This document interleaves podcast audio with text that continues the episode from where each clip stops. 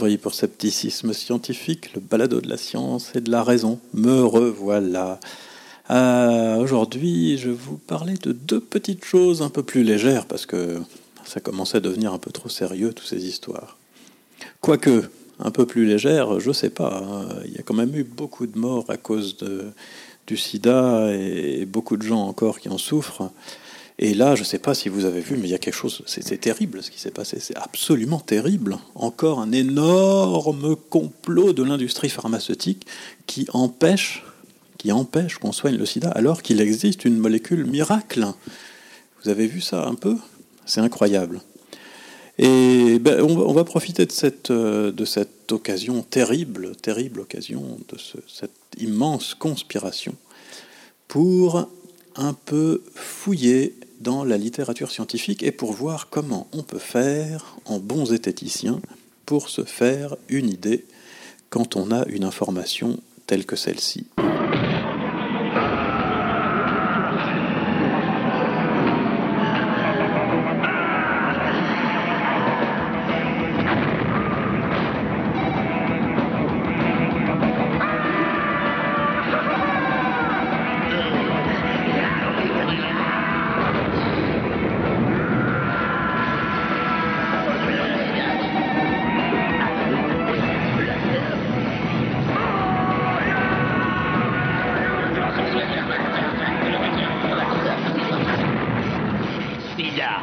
C'est plus fort que toi.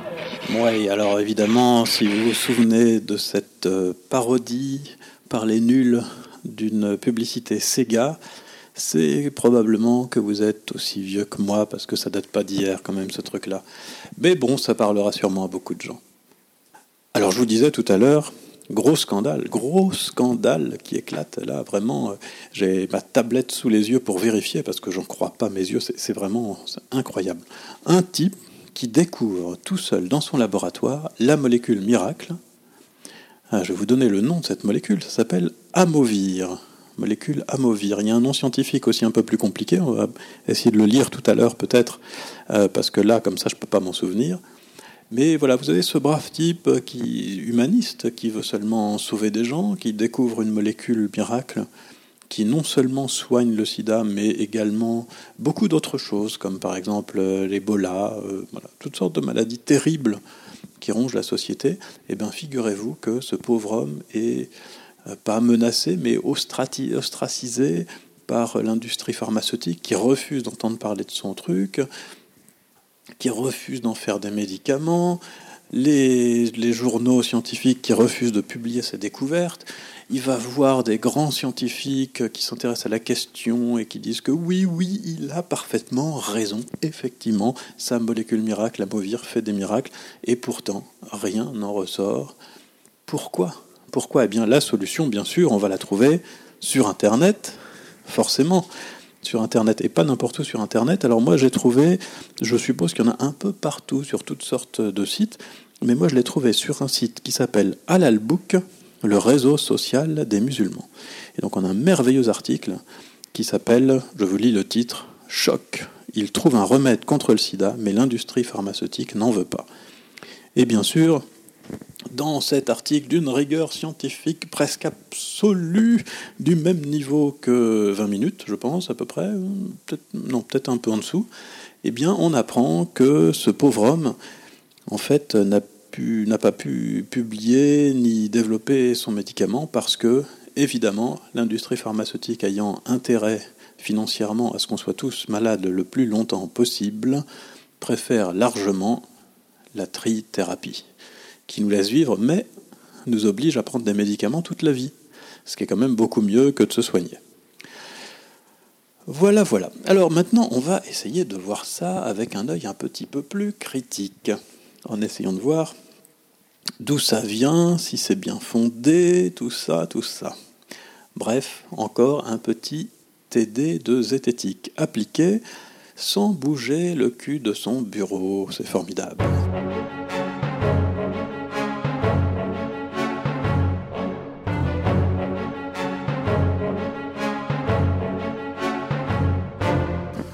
Alors d'abord, effectivement, je, rigole un peu et j'ai l'air de me moquer, tout ça, mais il y a quand même quelque chose qui est tout à fait vrai, très probablement, hein, et, je, le tiens de gens qui travaillent à l'intérieur de ce monstre qu'est l'industrie pharmaceutique, effectivement, dans le monde de l'industrie pharmaceutique, on s'intéresse essentiellement aux bénéfices et pas spécialement à la santé des gens. Néanmoins, les choses ne sont pas aussi catastrophiques qu'on peut le penser en lisant Halal Book. Et par exemple, eh bien, par exemple, il y a quand même, l'air de rien, de la concurrence dans le milieu de l'industrie pharmaceutique, qui fait que s'il y a un médicament, en fait, tout le monde a l'intérêt, intérêt à se précipiter dessus pour être le premier à le vendre, euh, déposer des brevets le plus vite possible, plutôt qu'à essayer d'étouffer l'affaire. Ce qui veut dire que malgré les intérêts des industries particulières pharmaceutiques, eh globalement, quand même, ça marche pas si mal que ça.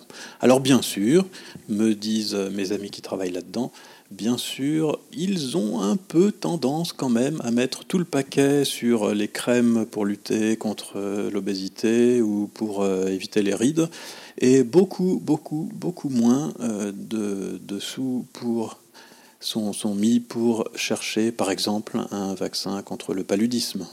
Par exemple, pour une raison très simple, c'est que les gens qui ont le palud n'ont pas les moyens de payer un médicament cher. Donc, quel est l'intérêt de faire ça? Voilà ce que disent des gens dans des conférences. Euh, c'est voilà, un témoignage que j'ai eu récemment.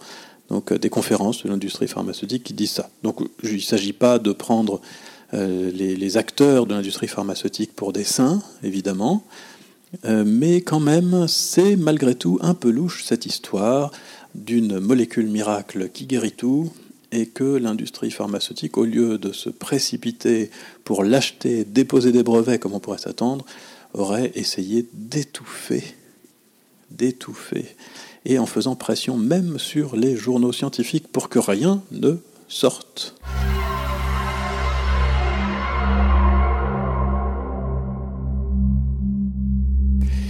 Et la première étape de notre petite enquête va être de regarder la littérature scientifique. Pour cela, plusieurs solutions. Vous avez plusieurs sites sur Internet, des sites de recherche de littérature scientifique, donc des équivalents de Google, si on veut, mais qui ne donnent comme résultat que des articles scientifiques, ou bien des blogs scientifiques, ou des revues de diffusion scientifique, et des choses comme ça. Alors il y a plusieurs euh, sites très connus, comme Medline, Science Direct, mais qui sont en général très sélectifs, et donc souvent sur ces sites on ne trouve pas grand-chose, parce que d'abord ils mettent que les meilleures revues, euh, d'une part, et d'autre part que très souvent les mots-clés sont mal foutus, le moteur de recherche est, pas très bien. Et donc j'ai choisi de taper beaucoup plus large et j'ai été directement sur Google Scholar, que j'adore et dont je vous ai déjà parlé, qui est donc un équivalent de Google, mais où on a filtré et il y a uniquement euh, là-dessus donc des, les sites euh, des universités, des grandes revues et des moins grandes, mais des revues scientifiques et des revues de diffusion scientifique. Et il y a aussi quelques quelques blogs, par exemple, tenus par des scientifiques réputés. Voilà. Et donc on peut aller là, sur Google Scholar, pour se faire une petite idée. Alors quand on tape le nom de la, molécule, Amovir, il y a aussi un nom, un nom imprononçable, hein, je vous ai dit. Euh, tant pis, on va l'appeler Amovir, nous, parce que j'ai pas envie d'apprendre un nom à rallonge.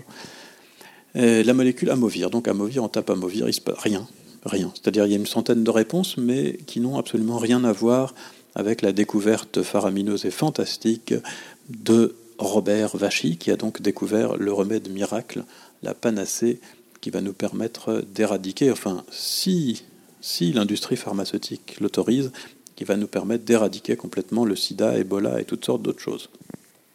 Voilà. Alors donc Amovir, ça marche pas très bien. Il y a une centaine de réponses, mais en général, c'est des histoires de linguistique appliquée et c'est écrit en espagnol. Donc je suppose que Amovir, ça veut dire quelque chose en espagnol, ou que c'est le nom d'un personnage, je ne sais pas. Bref, rien du tout. Aïe, voilà qui est bien embêtant. Alors on va faire autrement. On va dans recherche avancée. Si vous allez sur Google Scholar, vous pouvez faire ça, recherche avancée. Et là, vous pouvez taper euh, le nom de l'auteur. Et donc on va chercher dans le nom de l'auteur, on va taper Robert Vachy. En fait, R. Vachy, entre guillemets, et ça permet de retrouver tous les articles scientifiques référencés, euh, y compris les citations et les brevets correspondant à ce nom. Et là, ta, qu'est-ce qu'on trouve? Eh bien, on trouve sept réponses. C'est pas mal, sept réponses. Alors sur les sept, il y en a cinq qui correspondent à un brevet déposé par Robert Vachy pour la molécule amovir ou d'autres choses, je n'ai pas bien regardé. En tout cas, rien à voir avec euh, une preuve scientifique d'efficacité. Et il reste deux articles, un de 1992 et un de 1997. Si vous cliquez sur celui de 1992, vous vous retrouvez sur un site totalement inexploitable et dont j'ai pas la moindre idée de la valeur scientifique parce que tout est écrit en chinois. Enfin, en tout cas, ça a l'air d'être du chinois. Pour moi, c'est du chinois. Bref, ça, ça va pas. Allons voir donc le dernier article sur les sept où euh, on observe le nom de Robert Vachy. Et celui-ci, 97, là, on a un vrai article dans une revue de dermatologie polonaise, mais c'est écrit en anglais, donc on peut quand même le lire. Et euh, ben, on a accès à l'abstract, comme c'est souvent le cas pour les revues scientifiques, on a accès à l'abstract, donc on, peut avoir une idée au moins de ce qu'il raconte dedans. Que nous dit l'abstract? L'abstract nous dit en 1997, donc ça fait quand même 17 ans, que une certaine molécule, donc c'est amovir, mais avec un autre nom, a été euh, pas découverte parce qu'elle existait déjà, mais on a découvert, nous dit Robert Vachy, que même très diluée, cette molécule a un effet virucide incroyable. C'est-à-dire qu'en en mettant très très peu, eh bien on arrive à détruire énormément de virus. Et la dernière phrase de l'abstract nous dit Des recherches sont en cours pour tester in vivo si on peut détruire, donc soigner les virus chez le rat avec ce produit. Point. Ça, c'était en 1997. Alors ça, ça appelle plusieurs remarques.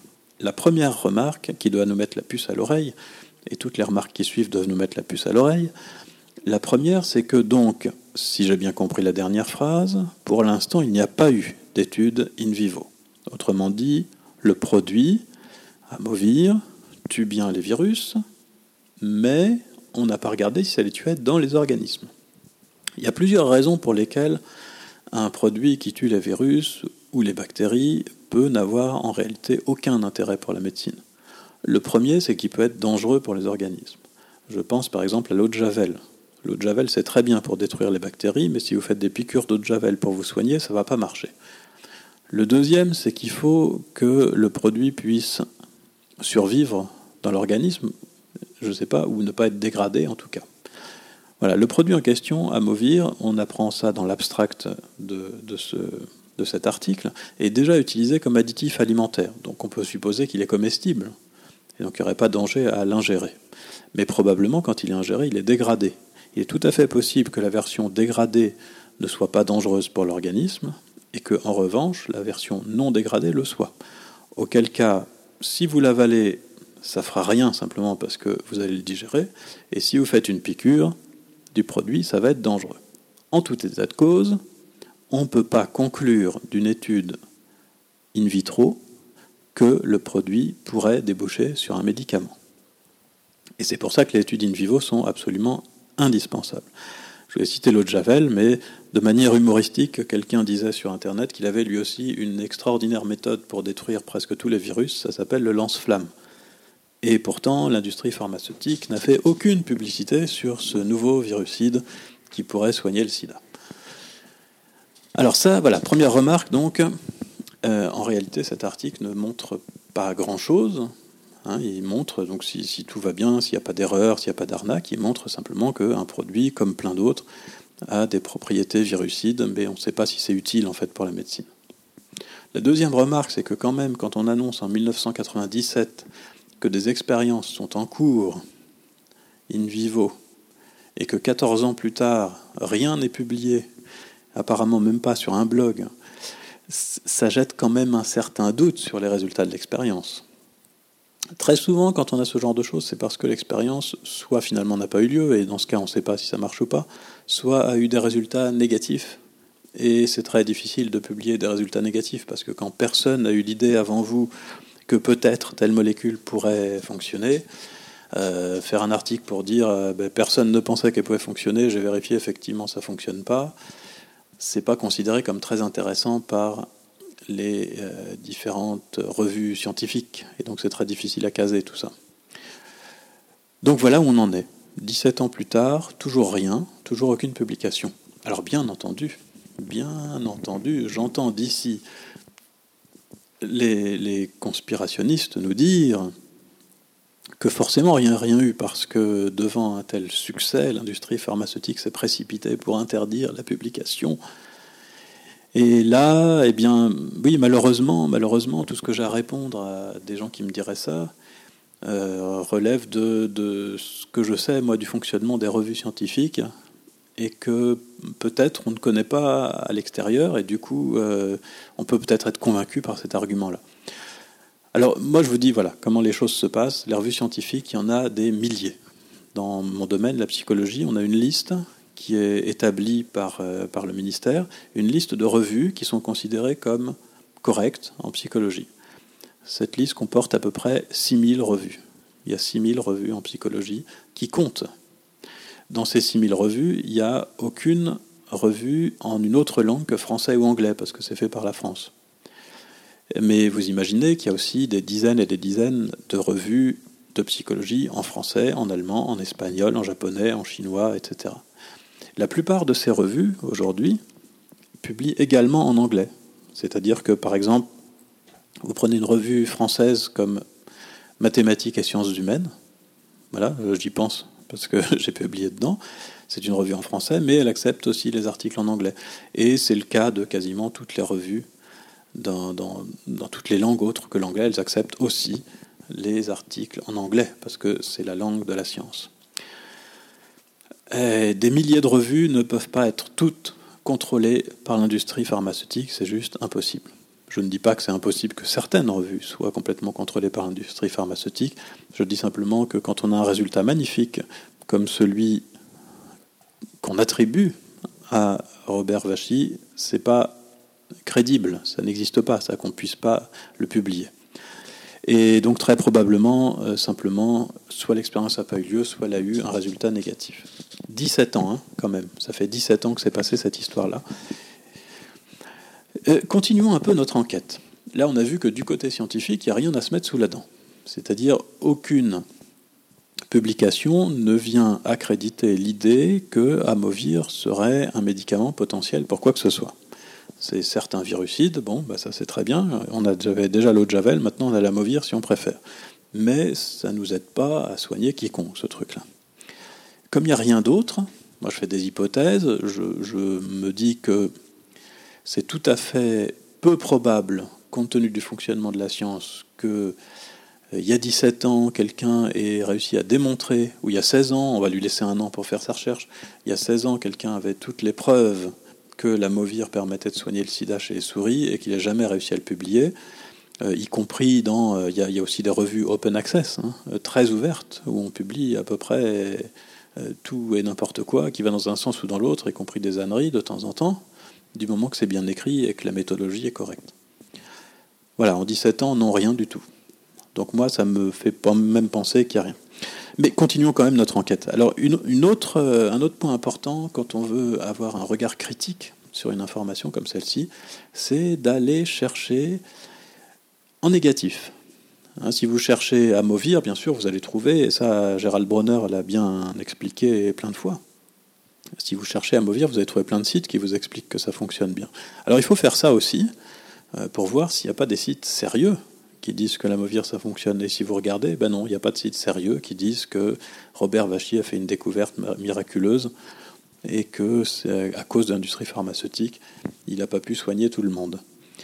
Euh, mais voilà, il y a quand même beaucoup de sites qui parlent de Amovir qui parlent de ce soi-disant scandale d'il y a 17 ans et qui ressurgit aujourd'hui d'ailleurs, on ne sait pas pourquoi.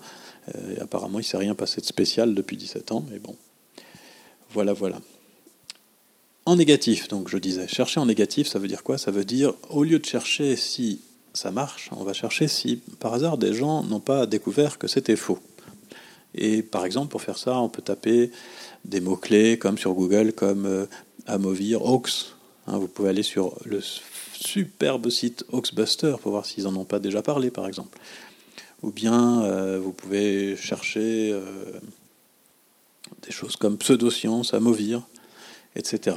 Et en faisant ça, on tombe très vite. euh, En français, j'ai pas trouvé grand-chose de très pertinent, mais en anglais, on trouve sur, euh, sur un site qui s'appelle Cracked Science. Donc ça s'écrit C-R-A-C-K-E-D et puis Science. Et dessus, ben, il y a justement un article sur, euh, sur cette histoire-là, un article qui date du 29 septembre 2014, vous voyez que c'est tout nouveau, et où le blogueur raconte pourquoi, d'après lui, c'est absolument impossible, on va dire extrêmement improbable que cette histoire ait un fond scientifique. Et alors pourquoi c'est extrêmement improbable? Parce que je ne vous ai pas tout dit. Je ne vous ai pas tout dit sur Robert Vachy. Robert Vachy dit qu'il a été voir l'un des deux découvreurs du virus du sida. Ah ah, il a été voir un des deux découvreurs du virus du sida, Françoise Barré-Sinoussi. Hein, donc une découvreuse du virus du sida. Et euh, d'après ce qu'on raconte, cette euh, découvreuse du virus du sida aurait testé la molécule amovir et aurait conclu exactement comme Robert Vachy que ça fonctionnait. C'est pas merveilleux ça hein? Et, et alors l'histoire, l'histoire, c'est là qu'elle devient un peu, un peu étrange. Vous avez donc quelqu'un qui est très connu, qui visiblement a un laboratoire, qui sait faire des expériences, qui a donc testé de manière très rigoureuse un produit nouveau, qui lutte depuis 20 ans euh, contre le sida, qui étudie le sida, et qui, ayant découvert la molécule qui pourrait faire de sa carrière quelque chose encore plus universel que ce qu'il y a déjà, refuse de publier les résultats pour une raison inconnue. Et alors là, c'est psychologiquement, c'est complètement invraisemblable. On ne peut pas imaginer ça. Vous imaginez, vous avez découvert le virus responsable d'une maladie qui fait des millions de morts, et 20 ans après, vous avez la possibilité de dire, eh bien, cette ce, ce virus que j'ai trouvé, cette maladie que j'ai découvert, maintenant, je vais l'éradiquer. Bon non, finalement. Elle, ah, elle a dû stater, elle a dû dire, bon, est-ce que je l'éradique ou pas? Non, bon, non, on va la laisser comme ça, ouais. Non. Ouais, mais bon, ça, ça doit être l'industrie pharmaceutique, c'est sûr. Ouais, c'est l'industrie pharmaceutique.